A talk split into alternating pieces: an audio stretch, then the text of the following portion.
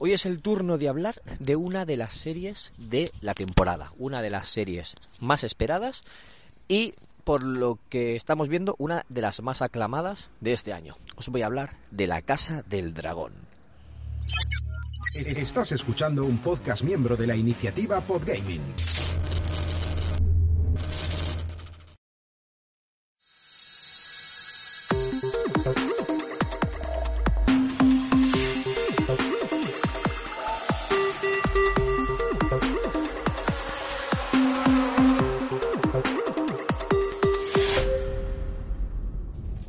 Hola, ¿qué tal, amigas y amigos de Ocio 2.0? Bienvenidos una semana más, un episodio más a vuestro podcast favorito de recomendaciones sobre series, porque en esta ocasión toca series. Yo soy David Bernat, conocido como Bernie, y como me gusta decir de vez en cuando, este es el podcast que se graba mientras paseo al perro, que además llevo unos días que no he podido grabar porque había unas rachas de viento brutales en mi barrio y era imposible grabar en la calle con, con este ruido de fondo, no se entendía nada.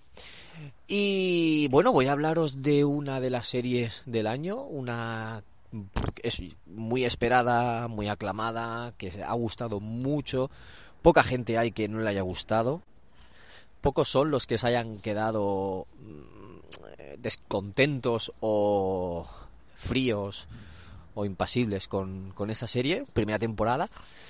Y bueno, La Casa del Dragón es un spin-off, precuela de Juego de Tronos, centrado en la Casa Targaryen, en unos 170 años antes de Daenerys, en la que te cuentan la, la vida, digamos, de Viserion, Viserion Targaryen.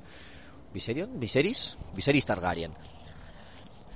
Es un rey que cogió la corona porque su tío mm, iba a morir o murió sin descendencia, entonces el digamos que el cómo se dice el congreso no el, el, el grupo de dirigentes que ayudan al, al rey los que estaban eh, decidieron que él tenía que ser el heredero. Estaba su prima y él. Y entonces, como era varón, pues le dieron el, trono a él. Su prima, a lo mejor, no me acuerdo exactamente por qué, tenía más derecho, pero se lo dieron a él por ser hombre, por ser varón. Y bueno, pues él tiene una hija y luego te, tuvo varios varones o hubo varios embarazos que no llegaron a, a buen término y su mujer murió sin haberle dado ningún, ningún otro descendiente.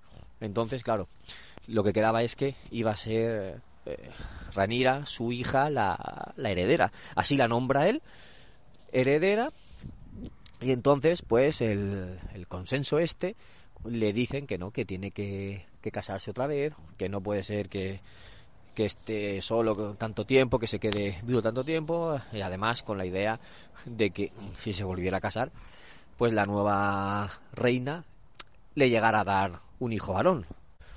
Esa era la idea de de su consejo de administración. Es que no me sale la palabra, pero bueno, ya me saldrá, ya me la diréis vosotros en comentarios. Ese era eh, la idea. Y, y, así su mano, la mano del rey, fue el que tejió los hilos, tejió las redes, movió los hilos para que él se fijara en su hija y entonces pues se, se desposó con ella. Ella le dio dos hijos varones, no sé si, si le llegó a dar otra otra mujer después, otra chica después, pero bueno. Y claro, ahí estaba la, la duda. ¿Quién debería heredar entonces? ¿Ranira, su primera hija, la primogénita? ¿O el primer hijo varón que tuvo. Como él había ratificado a su hija antes de que naciera ninguno de los varones, mm, pues claro, le habían jurado lealtad a ella, los nobles de, de todo el reino, de los, de los siete reinos. Pero claro, lo que decía la tradición y tal es que tenía que ser el primer hijo varón. Y entonces ahí es donde se siembra la duda, donde se siembra el kit de la cuestión para esta temporada. Eh, tira ya flojas para ver quién debería heredar la corona después de Viserys, teniendo en cuenta que también está por ahí el príncipe Daemon, creo que se llamaba, el hermano del rey Viserys, que él también decía que, que quería heredar la corona y quería ser rey. Es un, es un personaje muy ambicioso que siempre ha querido la corona y ha sido un poco rebelde. y está por ahí dando guerra también. Así que eso es el, el este es el planteamiento que tenemos para esta temporada, para esos politiqueos que siempre hay en esta en esta franquicia de Juego de Tronos, de la casa de, de la canción de Hielo y Fuego. Sabemos que es mucho politiqueo, muchos eh, manejos de influyo a este, influyo al otro, todos estos líos que, que ya sabéis que ya deberíais conocer. Hasta aquí voy a leer, no voy a deciros más, bueno, leer, contar. No os voy a decir más de la trama, son 10 capítulos. Están muy bien, se nota la calidad HBO aquí, porque es una serie muy, muy digna. El CGI no canta para nada. Hay bastante más dragones que, que lo que vimos. Ya no son solo los tres dragones de Daenerys, sino que hay bastantes más. Están muy bien hechos todos, muy bien hechos. Hay personajes que te pueden gustar más, que te pueden gustar menos. Eh, también, también pasa eso de que no te encariñes mucho con alguno de ellos porque nunca sabes lo que le puede pasar. No os digo nombres ni os digo nada, pero simplemente os digo eso, que nunca se sabe lo que puede pasar. Y es, eh, en algunos momentos es cruda, sí, es un poco sangrienta. Escenas subidas de tono no hay muchas, eh, muy escaso, no, no han tirado por ahí. Escenas más sangrientas sí que hay alguna, que en algún momento dices, uff, hasta desagradable. Y factura técnica impecable. O sea, la serie en ese aspecto está muy bien. En cuanto a trama está muy bien. A mí me ha gustado mucho. A mí me enganchó ya el, el primer episodio porque, como decía, en el primer episodio muere la reina en un parto, creo que es el quinto parto, el quinto o el sexto, bueno, creo, creo que era el sexto después de, de Ranira, ¿no? Y claro, no puede, viene de nalgas y no lo pueden sacar. Y entonces lo que, lo que le dicen al rey es, elige, o salvamos a la, a la reina o salvamos al bebé. No sabían lo que era el bebé, no sabían si era, si era chica o chico si era hembra o varón, no lo sabían. Entonces él, el rey, pensando en el reino, pensando en su deber como rey, dice, no, intentad salvar al bebé, entonces le hacen una cesárea, que en esa época pues no se podía controlar. Y, a ver, esto es un poco spoiler del primer episodio, pero que vamos, que es el primer episodio, ¿vale? Eh, pero es para que os enganche también. Muere desangrada, nace el bebé, pero el bebé nace muerto o muere a los minutos de eso. Era, era varón, sí, pero muere enseguida. Con lo cual, claro, el rey sí que quería a la reina, sí que estaba enamorado de ella, sí que la amaba, siempre la había amado. No es un, no era un, matrimonio de estos de esa, como los medievales, por, por conveniencia, sino que aquí sí que la amaba y le duele mucho. Y entonces, entonces, claro, no es el mismo.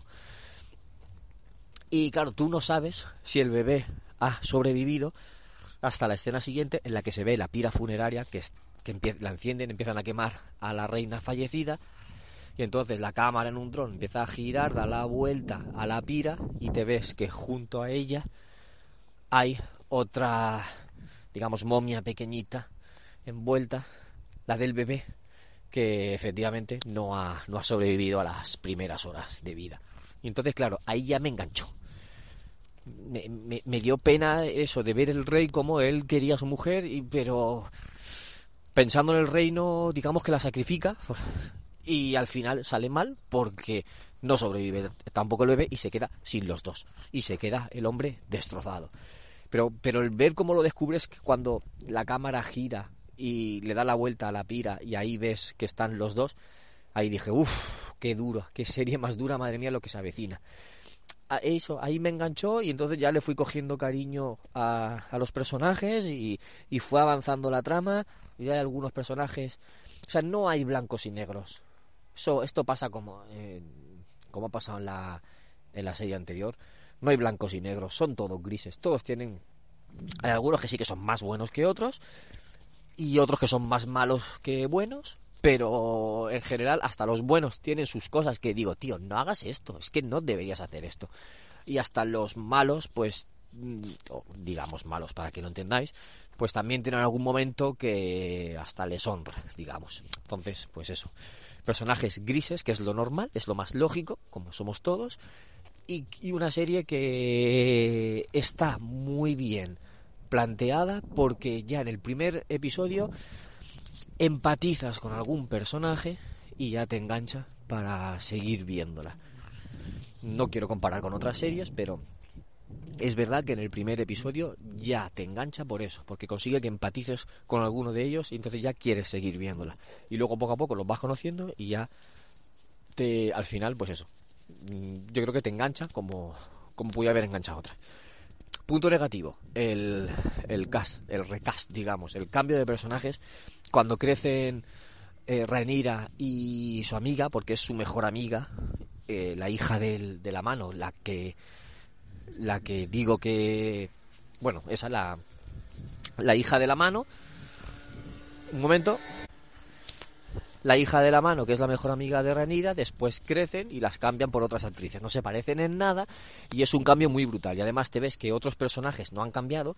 Hay muchos personajes varones que no han cambiado parece que no ha pasado el tiempo, han envejecido un poquito, pero ya está, y para ellas han pasado 10 años, han cambiado las actrices, no se parecen en nada, ni los rasgos ni nada, y a mí me sacó mucho, me sacó mucho el primer, el primer episodio que las cambia y el segundo episodio que las cambian también. Luego, pues ya te acostumbras a verlas otra vez, pero no me gustó nada ese, ese, cambio que hicieron.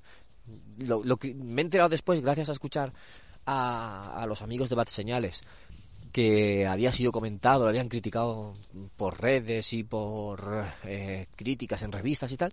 Yo no lo sabía, no me había enterado, pero mira, al decirlo ellos, pues digo, es que es verdad. Es que es lo primero que lo dije. Cuando llegó ese capítulo, lo puse en un tuit. Digo, no me gusta el cambio de actrices que han hecho porque me saca, me saca un poco de la serie, de la trama. Y ya está, esa es la parte negativa, la pega que le puedo poner. Que no, no tiene importancia, pero para que lo sepáis. Y nada más, eh, hasta aquí el episodio de hoy. Y a ti oyente que estás escuchando y que has llegado hasta este punto, muchas gracias por escuchar el episodio. Te espero en el canal de Telegram, telegram.me barra ociopodcast, donde están todos los amigos suscritos, donde comparto los episodios que subo cada día y donde también se puede generar conversación porque podéis contestar a esas publicaciones y entonces dentro de ese chat, digamos, se puede hablar y tratar temas pues de series o de cualquier otra cosa que os apetezca hablar. Aquí se despide Bernie y nos escuchamos en otro episodio de Ocio 2.0. Un saludo a todos. Chao.